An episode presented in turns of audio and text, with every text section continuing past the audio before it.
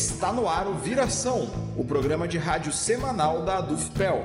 Todas as segundas-feiras ao vivo, à uma e meia da tarde, na Rádio Com 104.5 FM. Também disponível em qualquer momento nos agregadores de podcast. Bem-vindo, bem-vinda. Eu sou Andrioli Costa e este é o programa Viração. As eleições para a diretoria da Dufpel para o biênio 2021-2023 estão prestes a ocorrer. E para saber mais sobre isso, que eu recebo aqui os integrantes da Chapa Única, Autonomia e Luta, a professora Regina Willi e o professor Luiz Chu. Eu vou cumprimentar individualmente cada um para que eles possam dar um oi para os nossos ouvintes. Tudo bem, professora? Tudo bem, o meu cumprimento a todos e todas, né? Todos os ouvintes que estão aqui. Então, nós uh, somos um grupo de professores e professoras né, na Universidade Federal de Pelotas. E estamos aqui então para apresentar a nossa chapa, Autonomia e Luta.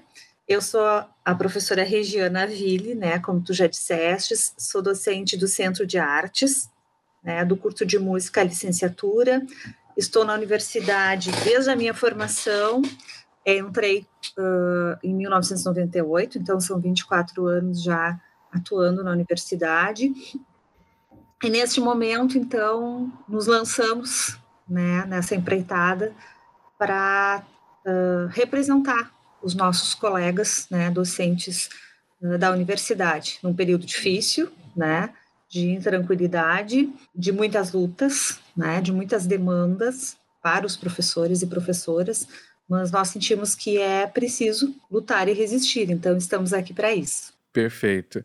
E cumprimento agora também o professor Chu. Como vai, professor?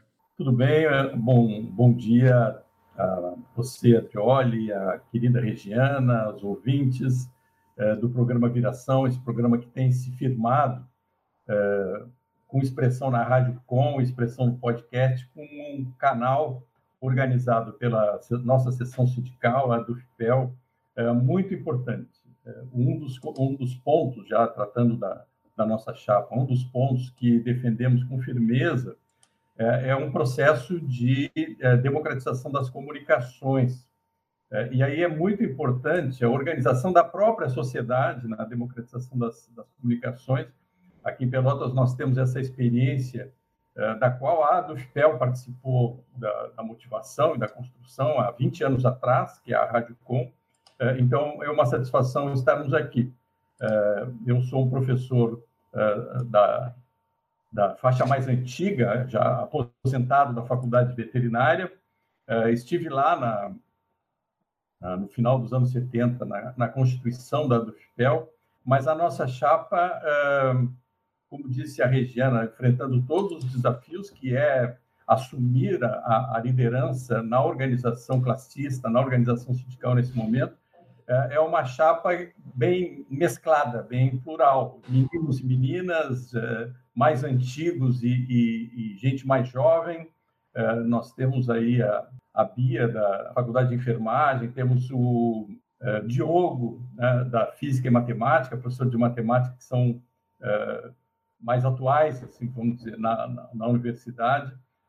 uma, uma mescla muito importante que é, coloca a presença da diretoria da do FIPEL não só nas várias unidades acadêmicas, é, incluindo aposentados, incluindo o conjunto Visconde da Graça, que é uma, mas é uma expressão importante da, da nossa seção sindical desde a sua origem, e com isso é, buscar já desde a composição da chapa um, um, uma expressão do conjunto da universidade, na sua distribuição geográfica também, mas também nos estratos, nos diversos estratos diversos recortes é, que é, convivem na universidade hoje é, com, esse, com esse desafio de manter um espaço público, de manter a construção do espaço público, que temos a convicção é, é absolutamente necessário para a construção da cidadania e para a construção de um país, afinal de contas, que busque seus rumos, que busque a sua democracia, que busque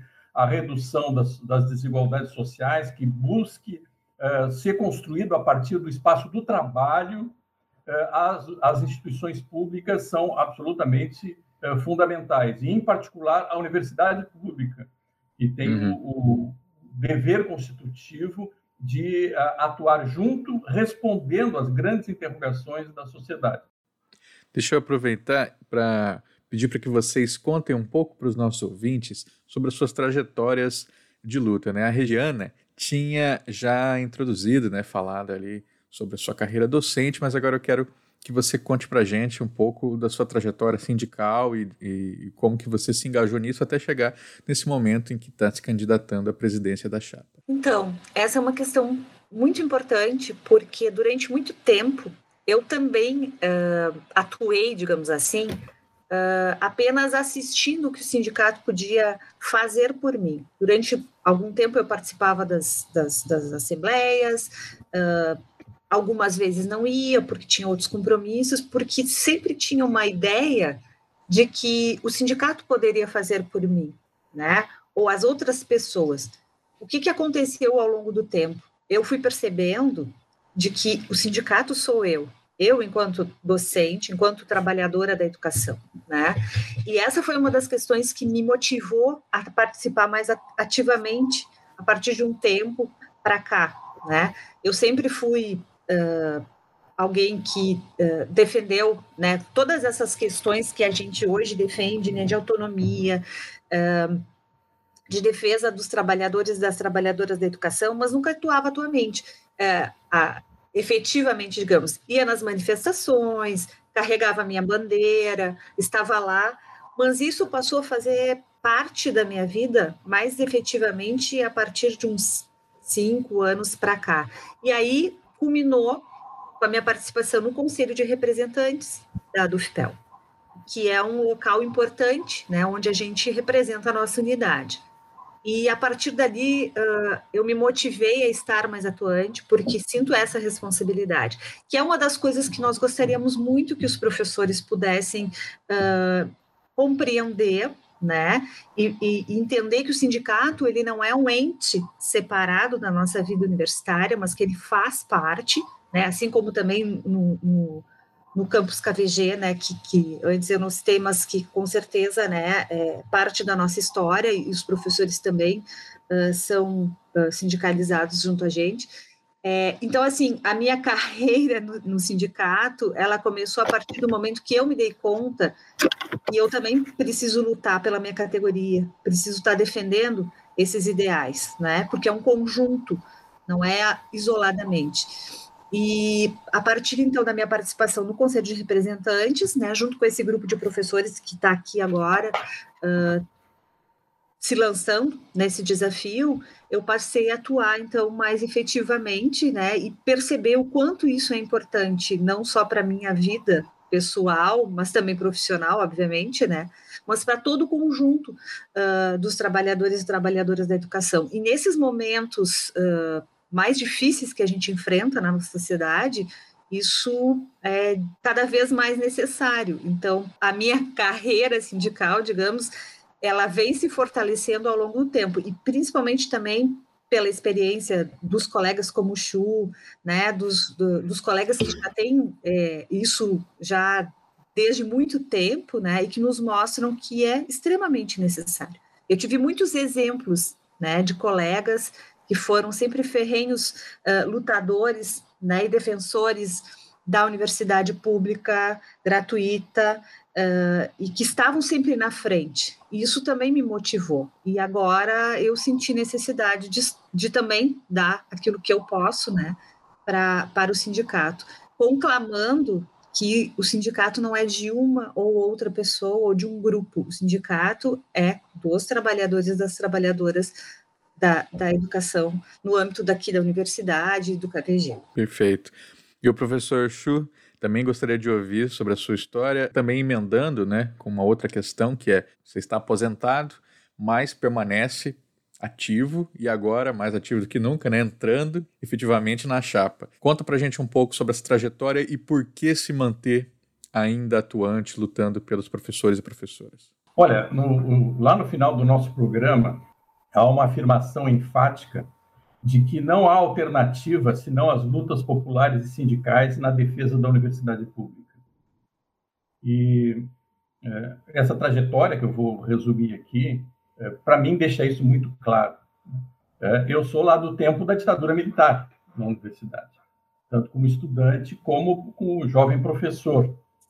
É, e, é, bueno, a Universidade Federal de Pelotas tinha, inclusive, no seu estatuto, um gabinete ao lado do gabinete do reitor, que se chamava ASI, Assessoria de Informações, que, na verdade, era a expressão do SNI dentro da universidade. E aí a, era, era necessário fazer uma ficha, por exemplo, simplesmente por estar indicado numa lista tríplice para coordenação de alguma coisa, chefia de departamento, etc. É, e uma, execração pública, por exemplo, dentro da universidade, a partir desses núcleos né, ligados à ditadura militar, a SBPC, aos docentes que, que procuravam, que buscavam e que debatiam a questão da ciência no espaço da sociedade brasileira eh, para a ciência, para, para ter uma ideia assim, da... Bom, foi, foi nesta, nesse movimento que eu, com uma bolsa de estudos para fazer o meu mestrado na Austrália. Eu sou da veterinária, trabalho com reprodução animal. E em 1978 eu estava com a bolsa de estudo para ir para a Austrália, tudo certinho. Aí houve aquela crise do petróleo, o regime militar botou o Delfim Neto como ministro do Planejamento e ele acabou com as bolsas do exterior. Então, eu fiquei em Pelotas, entrei no mestrado aqui, e nesse, nesse movimento eh, me engajei no processo de criação da, da própria Adufpel. É, bom, é, tive passagens na administração da universidade, fui vice-reitor eleito diretamente pela comunidade universitária em 1987, em pleno período constituinte. É, na época, discutíamos nacionalmente a estruturação da carreira docente, e eu digo, se não fosse a conquista da carreira unificada nas federais naquele movimento de 85, 87, e isso se expressando na Constituição, dificilmente nós teríamos hoje a rede de universidades federais como nós temos hoje. Foi a carreira docente que adensou essa relação de um projeto para a Universidade Pública Federal, e isso vem da organização sindical. É, então, esse, esse conjunto de movimentos, a experiência administrativa, a, a, a permanente atuação em relação à representação da categoria, me deixou muito claro que, embora, é claro, haja um espaço de construção da instituição a partir dos órgãos, da, da, dos cargos administrativos, essa, essas balizas que marcam historicamente a possibilidade de construção da universidade pública, elas não aconteceriam se não fosse a organização por categoria, né? porque são espaços diferentes. Na, na reitoria, tu tem cargos para distribuir, tu tem verbas para distribuir, mas tu tem que dar respostas pragmáticas para aquele mês, para aquela semana, e aí entra num processo de negociação que geralmente acaba desgastando o projeto, a baliza do projeto a longo prazo. Enquanto a organização das categorias, como é o caso, especialmente da categoria docente, é, é, é ela tem que dizer tudo, tem que, tem que contar a história toda o tempo inteiro. E é isso que organiza um eixo histórico com balizas firmes que possibilitam fazer essa disputa numa construção eh, mais, mais conceitual, vamos dizer assim, da defesa do espaço público. Então, é nesse movimento que nós continuamos sempre nesse processo. Eu, eu sempre é, atuei academicamente, quando foi o caso, também administrativamente, mas sempre atuei consciente de que a organização classista, a organização que tem vínculo com o espaço externo também de organização dos trabalhadores, é decisiva para, a responsabilidade de uma instituição como a universidade pública em relação a, ao conjunto social e ao futuro do país. É, o conceito que nós temos na Timandes é de que é, é, aquela, aquela, aquele conjunto de fundamentos organizativos e de vínculos que se estabelece quando se entra na carreira da universidade pública, ele é permanente. Ele vai até a aposentadoria e, a, e a, aliás, vai além. Ele é um, ele é um compromisso único, ele é um, é um estado de relação único desde a assinatura do, do ingresso é, como, como servidor público até a, a morte do último dependente, a, a, o falecimento da. E isso tem um sentido. E o sentido é de que é preciso estabelecer relações de fôlego.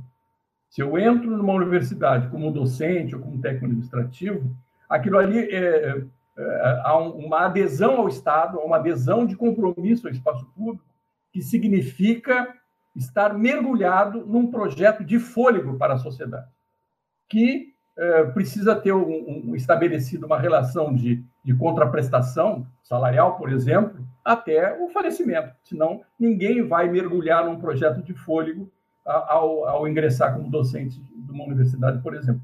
Por isso é tão frágil esse momento, é, quando a investida privatista vem com um projeto do tipo do Futurice, que é uma espécie de encantamento com a possibilidade de penduricalhos nas relações. Né? Ah, não, se eu fizer um projetinho relacionado com, com empreendedorismo, com determinada empresa, eu posso até ter um, um retorno para o meu laboratório, para a minha remuneração. Bom, efetivamente, não é desse jeito. Esse é o jeito de degradar a instituição. Esse é o, é o jeito de acabar com um projeto de fôlego é, realmente comprometido com a, as respostas para a sociedade, porque ele é degradado nesse, nesse nessa pequena troca é, e que acaba privilegiando a, o espaço privado. Já que o professor Chu puxou essa questão, né, eu queria levar para a Regiana também para ouvir sobre ela essa questão de como que políticas neoliberais estão é, mirando o ensino público e tentando transformar o ensino público e como que muitas vezes todo esse processo que a gente está acompanhando de corte de verbas das universidades de, acaba fazendo parte de um mesmo projeto de minar esse ensino público para abrir espaço para iniciativa privada. Então, assim como o Chu já afirmou, né, no momento que nós entregamos o patrimônio público a outros grupos, eles subvertem o interesse público, porque a ideia é o interesse lucrativo. E isso está acontecendo de forma avalaçadora. É, nós ontem eu vi uh, sobre a UFRJ que ameaça fechar e fecha hospitais, e fecha pronto-socorro e, e, serviços todos da universidade, porque não tem condições, não tem verba que é o que o governo está fazendo. Né? A, a verba recebida uh, nesse ano é referente ao ano de 2014, uma coisa absurda. Porque a ideia é qual? É sucatear a universidade, é que o acesso às fontes dos recursos sejam uh, suprimidas, que não haja mais, que haja cortes orçamentários, tanto em ciências, quanto cultura, quanto em tecnologia, porque a universidade não trabalha uh, num, âmbito só, né? Tem, tem todo tem o âmbito da ciência, da cultura, da tecnologia, que é no momento que suca, que fizer esse sucateamento, empobrecer as universidades até não poder mais, então vem aí a oportunidade, porque é lançado dessa forma, de que as parcerias público-privadas elas vão ser as, as chances de que a universidade não feche, que a universidade continue funcionando. E é por aí né, que, essa, uh, que esse interesse uh, liberal, esse interesse pelo lucro vai, vai adentrando pela universidade, vai adentrando e tomando conta, né, uh, subvertendo, então, o patrimônio público e, aos poucos, privatizando. Como o Chu falou antes, é, eu cobro um pouco ali, porque aí eu tenho a capacidade de o meu projeto pessoal é, poder ser fomentado, né? E aos poucos o caráter privado vai tomando conta e quando nós formos eh, perceber, quando as coisas estiverem, uh, enfim, sedimentadas, nós não teremos mais uma universidade pública, nós teremos uma universidade gerenciada por interesse privado e que só quer gerar lucro. E a universidade, ela não se sustenta a partir disso, a universidade se sustenta a partir de um patrimônio público e pelo interesse público. Então, a nossa luta é para que isso não, não ocorra. E nós sabemos que isso, isso está na mira né, do, desse governo, né, uh, e, e, o sindicato, então, como um, um, um ente né, construído historicamente, invoca Uh, invocando esse direito que ainda temos, né, constitucional de organização, defende a democracia como um princípio básico, né, um, um processo uh, decisório, enfim, em contradição às imposições totalitárias. E ao defendermos isso, nós defendemos os serviços públicos de qualidade como um direito de cidadania, né? E o Estado é responsável por esse financiamento. Então, a nossa luta é para não deixar que isso aconteça, porque a ideia deste governo que nós temos, né, e do poder privado é realmente tomar conta das universidades e transformá-las em meios uh, para que eles tenham lucro. E aí a gente sabe aonde isso vai acabar uh, gerando uh, mais, onde isso vai ser mais negativo. Na classe popular, na classe pobre, né, nas pessoas que não têm acesso, então, não é, e, não é só para essas, porque vai ser para todas as pessoas. Vários dos nossos serviços, uh, nesse sentido, onde, onde tudo está sendo privatizado, vão acabar não chegando na, na maioria da população. E, e, e, dessa forma, a pobreza vai aumentar, o que já está, né, a crise já é enorme. Então, a nossa luta é que isso não aconteça. Né? A gente está tentando, e aí é por isso também que a gente se lançou né, nesse momento, para poder pensar junto com os colegas de que uh, nós não podemos entregar à universidade né, os, os bens públicos que temos para o interesse privado, porque dessa forma o acesso vai ser extremamente restrito e, toda a, e todas as, as ações, as, as atividades, enfim, que nós fazemos para a comunidade, para a sociedade, vão ser voltadas para o lucro. Não é isso que nós defendemos. É, e por isso também o sindicato, como um, um, um, ente, né, uma, uma entidade autônoma em relação a, a reitorias, governos ou partidos políticos, porque nós defendemos uh, o, o, serviço público, né, a universidade pública, laica, gratuita, né, num compromisso com uma luta social mais ampla. Uhum, com certeza. O professor Chu, a gente estava falando agora sobre lucro, né? Gostaria de que você complementasse pensando também como que ultimamente, né, nos últimos anos, se introjetou na sociedade essa ideia de que é, o governo e as instituições públicas devem dar lucro tal qual se fossem uma empresa, né, sendo que o objetivo da universidade, na verdade, não é dar lucro, mas é produzir conhecimento, é atender essa população, é ser um serviço público, enfim. Né? Como é que essa ideia de lucro foi introjetada? Esse ponto é decisivo é, para organizar uma, uma consciência, neste momento, de defesa do espaço público. É, em primeiro lugar, porque há um assédio gravíssimo. Há uma, nós estamos vivendo, especialmente depois de 2004, 2005, um, um, um novo grande movimento mundial do capital, é, estratégico, né, preocupado com o esgotamento do, do, do, da equação capitalista mundial, que escolhe o setor de serviços como o locus principal de expansão dos lucros no mundo. E o grande filão de mercado desse setor de serviços, visto pelo mundo do capital como um filão para a expansão mundial dos lucros, é, e uh, dar uma barrigada, vamos dizer assim, empurrar para frente a sua crise, é aquilo que nós chamamos de políticas públicas. É, é o setor educação, é o setor saúde. Esses são os grandes filões visto como um campo de lucro. E aí a pressão é muito grande, porque é um é setor que uh, financia parlamentares, por exemplo. Né? Tem vínculo com bancadas parlamentares, uh, bancadas muito pesadas, que estão lá, então, para atendê-los. Né? E aí a gente vê que hoje já temos no ensino superior no Brasil praticamente 80% das vagas para estudantes já são oferecidos no ensino privado. Então, quando nós estamos falando em defender a universidade pública, nós estamos falando no que hoje já é apenas 20% da oferta do ensino superior no país. Mas há um, um, um outro componente que, neste momento, é, é, é didático, é eloquente, que é a vinculação da universidade pública com o SUS, né, com o Sistema Único de Saúde, que é o outro braço de expressão do espaço público, é, e que estão em xeque nesse momento, exatamente por uma política genocida, né, intencional é, de governo, de, de é, abandonar realmente o interesse da população em nome de outros interesses. Por que, que eu digo que é eloquente? Porque nós estamos, por exemplo, discutindo a questão das patentes de uma vacina que é a salvação da humanidade e a salvação do Brasil. O que, que é a patente? A patente é o componente segredo do saber. A patente é o registro secreto, a posse secreta de algo construído pela sabedoria humana, muitas vezes subsidiada enquanto, enquanto pesquisa básica no espaço público, nas universidades públicas, nos institutos públicos, mas é apropriado mercadologicamente como um segredo né, é, pelos interesses comerciais.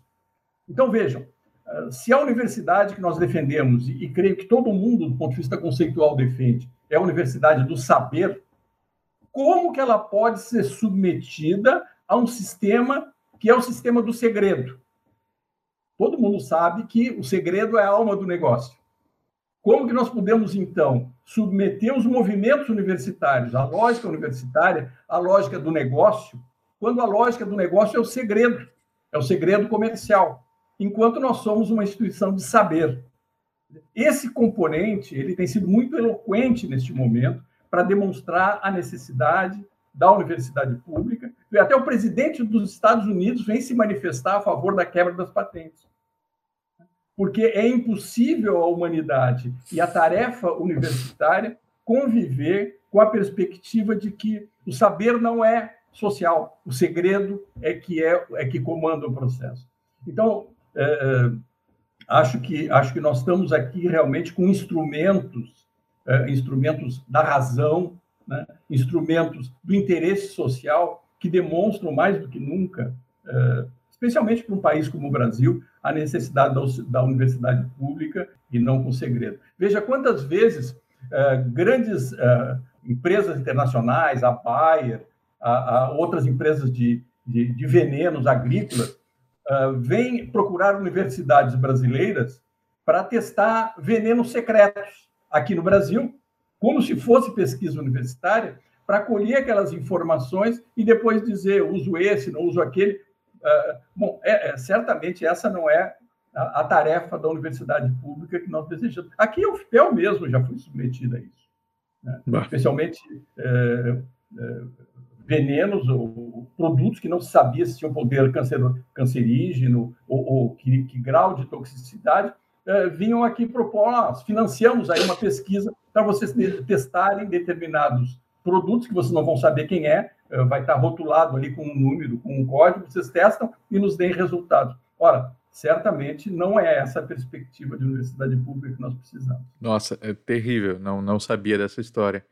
Chegamos então nessa parte, né, para falar sobre a conjuntura sanitária do do mundo, né? não só do Brasil, mas do mundo. Em âmbito nacional, não digo nem, digo nem no caso da Dufpel, mas em âmbito nacional a gente percebe o quanto é, os sindicatos foram buscados né, pelos professores nesse momento em que se fala de obrigação no retorno presencial, sem que esteja a população toda vacinada, sem que haja segurança, sem que haja sequer um planejamento. Então, uma semana se volta e uma semana é, se fica em casa, né? fica toda uma, uma questão de confusão.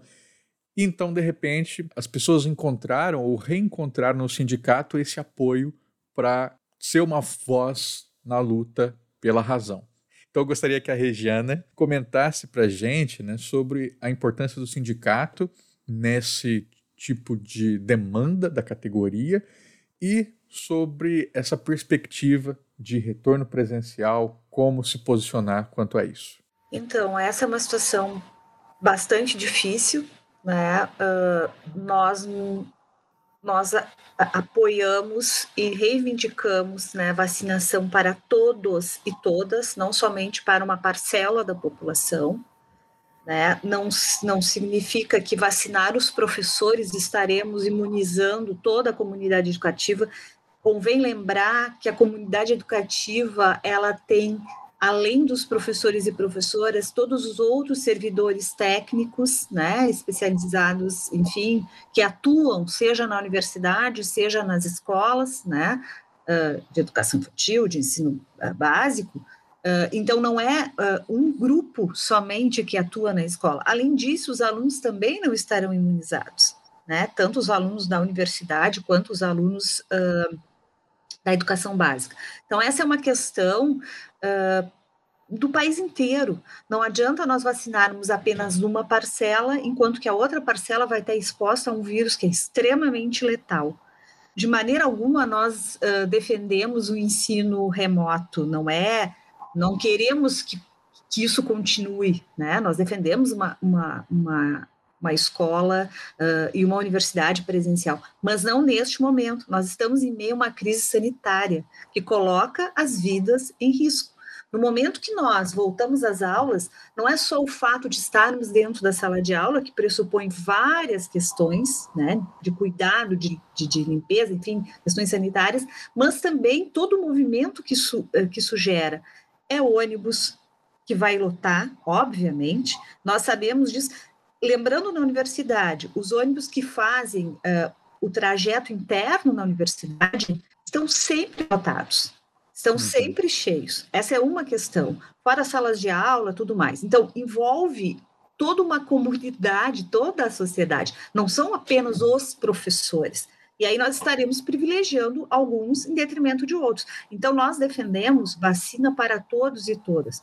Todos possam ser vacinados, para que daí, então, imunizados, possamos pensar numa volta, num retorno gradual. Mas, pelo que eu vi, isso já está sendo feito. Né? Ontem, a prefeita uh, lançou o decreto de que os alunos vão voltar dentro de três semanas na educação básica. Isso é muito grave, é muito sério. Nós já tivemos professores que, que tanto da escola particular, que já está voltando aos poucos também, que faleceram, né, porque foram contaminados na volta às aulas. Nós tivemos uma, uma professora, duas professoras, né, da rede pública municipal, também contaminadas.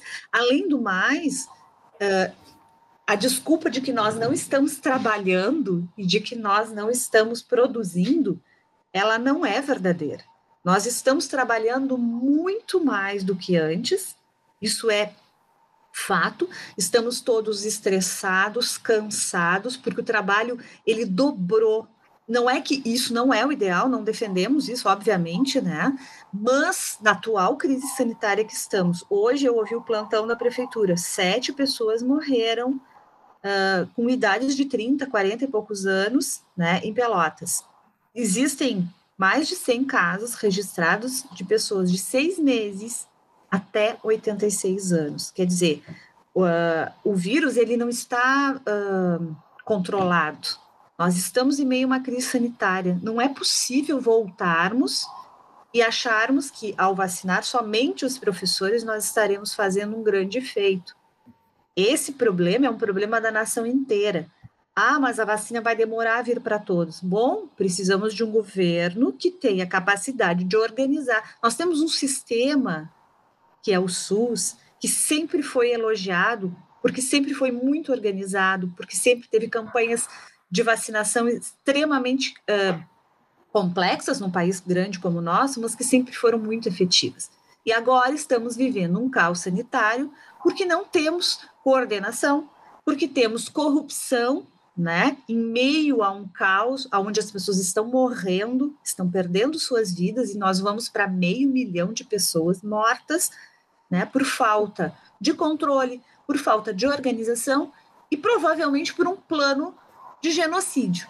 Então, nós não uh, apoiamos uma volta à escola sem que todos e todas estejam vacinados, não somente os professores, e sim todas as pessoas, né? de forma organizada, de forma talvez gradual, que já poderia estar acontecendo, né? e que infelizmente uh, vai demorar. Eu, particularmente, eu não, eu não me sinto uh, feliz em pensar que eu estarei vacinada e que posso, então, com todos os cuidados, obviamente, porque os cuidados não acabam, porque existem mutações do vírus e tudo mais, eu posso então voltar porque eu estou protegida.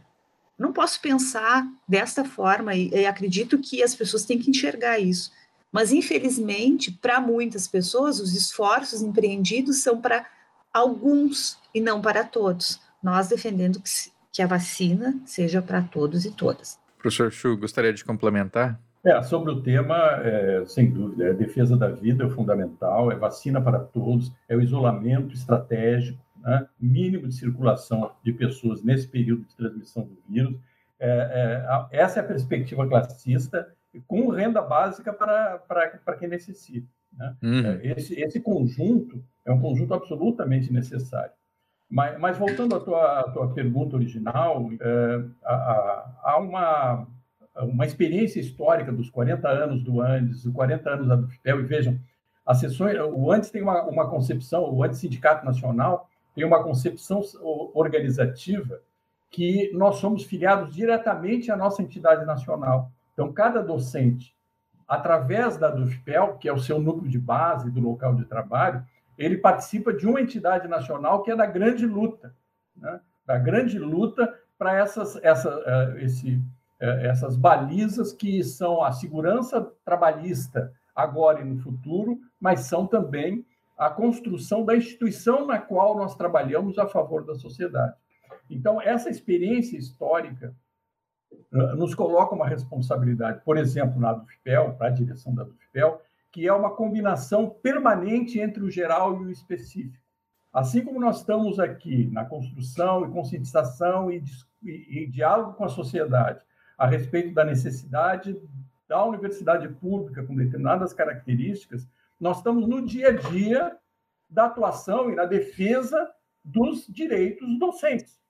Lá no seu departamento, a sua progressão funcional que, que aparece ameaçada, a sua relação com o novo plano de trabalho no semestre seguinte, do seu departamento, é, é, é, a sua aposentadoria, o, respaldo jurídico necessário para essas questões, e mesmo a festa.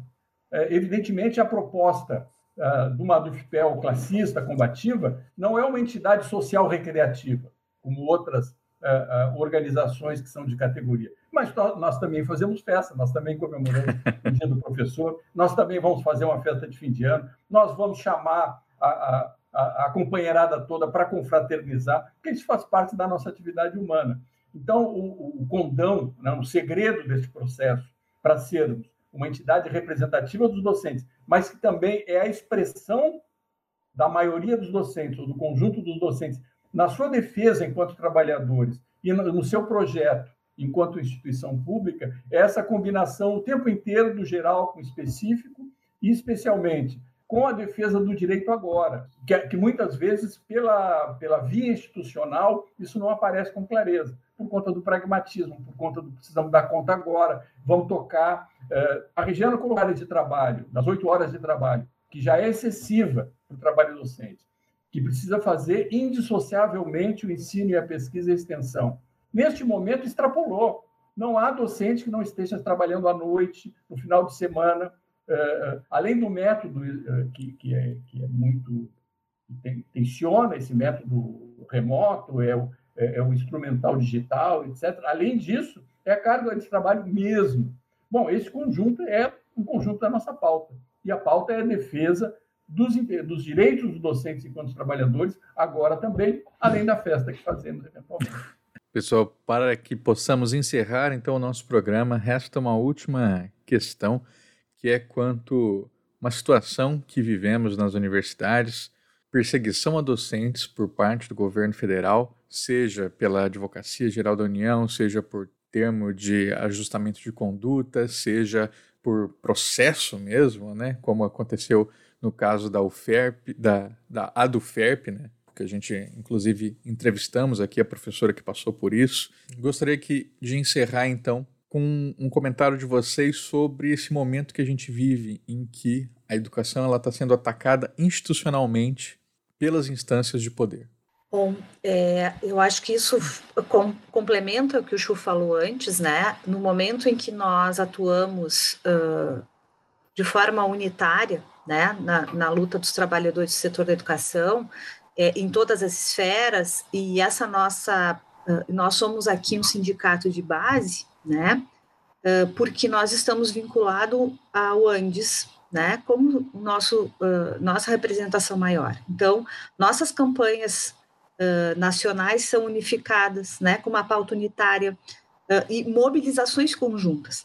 Então, a importância de nós, enquanto docentes, estarmos ligados ao sindicato pressupõe também que nós, a partir da base, estaremos ligados a um conjunto de outros trabalhadores e trabalhadoras da educação, né, junto ao Andes, para que essas lutas elas sejam mais efetivas e que nós possamos realmente nos defender.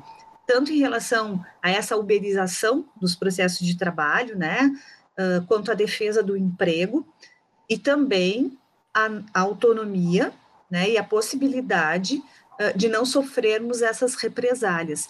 É, a nossa luta né, e a defesa são por meios adequados para que a gente possa estar atuando enquanto docente, né, que a gente tenha autonomia, que a gente tenha uh, liberdade de cátedra, né, porque não é possível que o fato de nós nos manifestarmos, de nós uh, mostrarmos o nosso movimento e, e, e trazermos a defesa da qualidade do ensino, da defesa da, da autonomia universitária, ela seja tolhida né, por pessoas que de alguma forma não concordam e que não querem isso. Então nós defendemos, né, uh, as lutas populares e as lutas sindicais, né, de uma forma uh, radical, porque a nossa universidade ela, ela é pública e precisa continuar pública, gratuita, laica, democrática, inclusiva, social, né?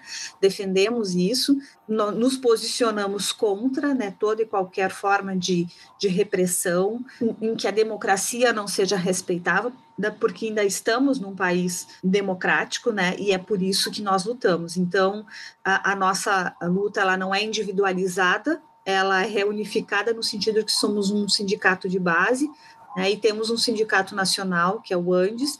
Então, a ideia também, né, de, de que esses processos democráticos, que essas lutas por esses em defesa desses processos democráticos, elas se deem no todo, né? E que a partir do, da nossa atuação aqui localmente, a gente também esteja uh, congregado com os outros trabalhadores, com os outros trabalhadores da educação, uh, defendendo então essa essa autonomia universitária, essa essa universitária, desculpa, e essa possibilidade, né, de atuarmos enquanto pessoas, né, dentro de um país democrático que reivindicam e que lutam e que defendem uh, as suas posições dentro desse, desse contexto todo. Professor Chu? É, não é a primeira vez na, na história que uh, as universidades são atacadas numa escalada fundamentalista, negacionista, autoritária, como nós estamos dessa vez acompanhando com, com próximo assim da, da, da barbárie, da bestialidade, né? É, não é a primeira vez. Né? É, porque a, a, as universidades públicas elas têm um componente de incomodar o que está estabelecido. Exatamente porque ela não, ela não está aqui para defender a lógica econômica de hoje, ela não está aqui para defender a religião de hoje, ela não está aqui para defender o governo de hoje. Ela está aqui exatamente para lançar grandes interrogações sobre isso tudo, e ela precisa ter liberdade para isso, e uh, buscar formulações uh, que avancem. Né? a respeito daquilo que parece estabelecido nesse momento. Então, ah, por isso, é, é, é conquista da universidade alemã, primeiro, depois da universidade aqui latino-americana, no movimento de Córdoba, que já tem 100 anos, ah, essa perspectiva de que o mistério da universidade ele é, é, precisa ser trabalhado na perspectiva da autonomia, é, de poder levantar interrogações sobre tudo. E, evidentemente, isso incomoda. Né? Isso incomoda, especialmente nesses períodos de escalada autoritária, até aproximando aí de, de perspectivas nazistas, fascistas, uh, como algumas expressões que nós temos, belicista, né? algumas expressões que nós, que nós estamos vendo. Mas isso coloca uma interrogação para dentro da universidade também.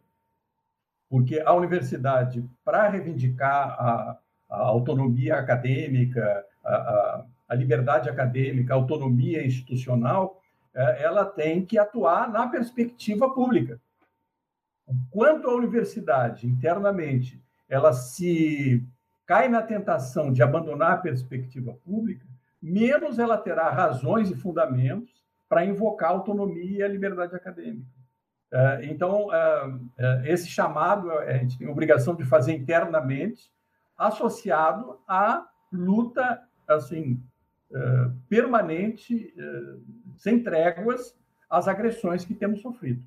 Uh, é, um, um, duplo movimento que a, a, o sindicato tem que fazer, nós temos que fazer enquanto acadêmicos, atuarmos na luta de defesa da, dessa, desses preceitos universitários e, e, eventualmente, cada um dos docentes atacados né, faz parte eh, da, da, da, pauta central da nossa chapa e do, e do, do dever sindical, mas também puxarmos o debate interno conosco mesmo a respeito de como temos sido, vamos dizer assim, fiéis a esse mistério público, a esse caráter público que a instituição precisa ter como pauta, e é a partir dele que nós temos a tarefa, a delegação de autonomia e de liberdade acadêmica. É, é um, é um, é um bom tema, né? inclusive para, já provavelmente encaminhando para o final dessa entrevista, mas é um bom tema para localizar é, com a maior seriedade que temos o papel de uma direção sindical nesse momento. Foi um prazer, professores, conversar com vocês no programa de hoje. Gostaria de me despedir individualmente, pedindo para que vocês deem sua palavra final para os nossos ouvintes. É, pode ser falando sobre as perspectivas para a chapa, pode ser falando sobre as perspectivas para a universidade. Fiquem à vontade. Eu vou começar dessa vez com o professor Chu, depois a professora Regiana. Então, professor, muito obrigado. É, bom, eu agradeço aqui o espaço e a grande conclamação neste momento é lembrar que uh, estar presente no sindicato significa reforçar esse instrumento que é de cada um dos professores.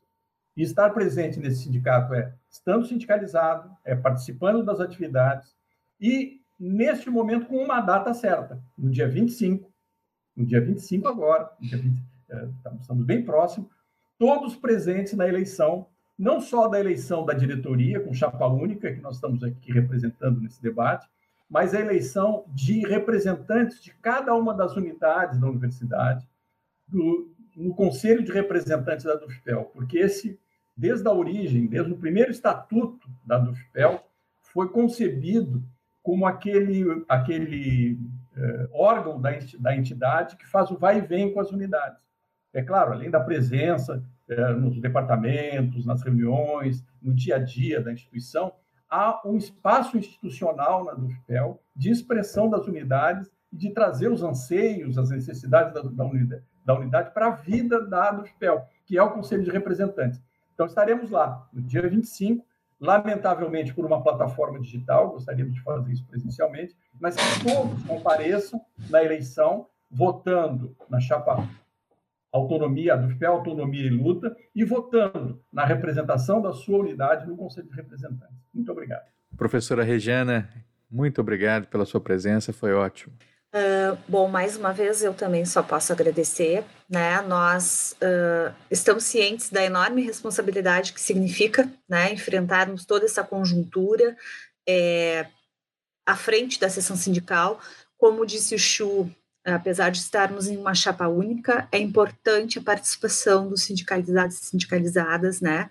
Porque é, esse desafio ele somente vai ser vencido com a participação de todos, com a agregação de todos, né? No conjunto uh, do, dos sindicalizados. E dia 25 de maio é importante que as pessoas uh, participem da eleição, que escolham seus representantes, né? Para atuarem também no dia a dia, uh, porque das unidades, porque a partir disso eles vão poder nos ajudar a, aperfeiçoar formas, métodos, né, a partir da experiência sindical, para atuar, né, como uma expressão desse coletivo. Não é só o momento das assembleias, né, que nós podemos nos fazer presentes, existem outros grupos de atuação dentro do sindicato, então todos uh, são convidados a participar, mas nós firmamos nossa posição, então, de uma luta classista mais geral, né? Defendemos condições de trabalho, direito dos docentes, né? Uh, e a importância da organização sindical, porque é um canal de expressão coletiva, né? E organizada da categoria. Nós estamos dispostos a lutar, né? A gente sabe dessa responsabilidade. É, a crise mundial é gravíssima, né? Principalmente a questão da crise do capital, né? E são repercussões que estão sobre nós, né? E, e, temos aí um governo antissocial que despreza a vida, que ataca o serviço público, né? E principalmente saúde e educação. É, e que, o que coloca em risco a própria existência da universidade pública. Uh, então, por isso, nós queremos responder esse desafio, né? De forma coletiva, mas precisamos da participação e do apoio dos colegas professores. Então, dia 25, né? Que todos possam infelizmente, né, de forma remota, mas é o que é seguro neste momento, né, estar participando É, e o trabalho ele só está começando. Né? Nós teremos dois anos de grandes enfrentamentos e precisamos uh, lutar com a categoria toda, né? Uma expressão do coletivo. Ok? Muito obrigada. Bom trabalho para nós.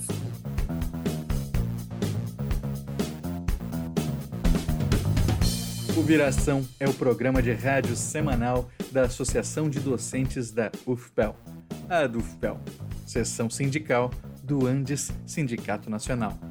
O programa é apresentado todas as segundas-feiras, a uma e meia da tarde, na Rádio Com 104.5 FM. Você também pode ouvir o Viração a qualquer hora nos agregadores de podcast e no site da DUFPEL. O programa de hoje foi produzido por Gabriela Vensky apresentado e editado por Andrioli Costa. A coordenação do programa é da professora Celeste Pereira, presidente da DUFPEL. A música que você está escutando é Welcome to the Show de Kevin MacLeod, uma trilha de direito livre disponível em filmmusic.io. Para mais notícias, acesse adufpel.org.br e facebook.com adufpel. Também estamos no Instagram e no Twitter como arroba adufpel. Se tiver alguma sugestão de pauta, envie e-mail para imprensa.adufpel.org.br. Agradecemos a audiência e até mais.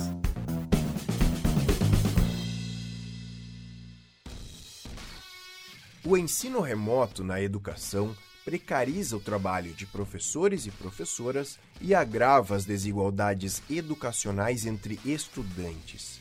Ao mesmo tempo, o retorno presencial precisa ser feito com segurança. Isso significa vacinação para as comunidades escolares e universitárias antes de qualquer tipo de retorno. Lute no presente para defender o futuro.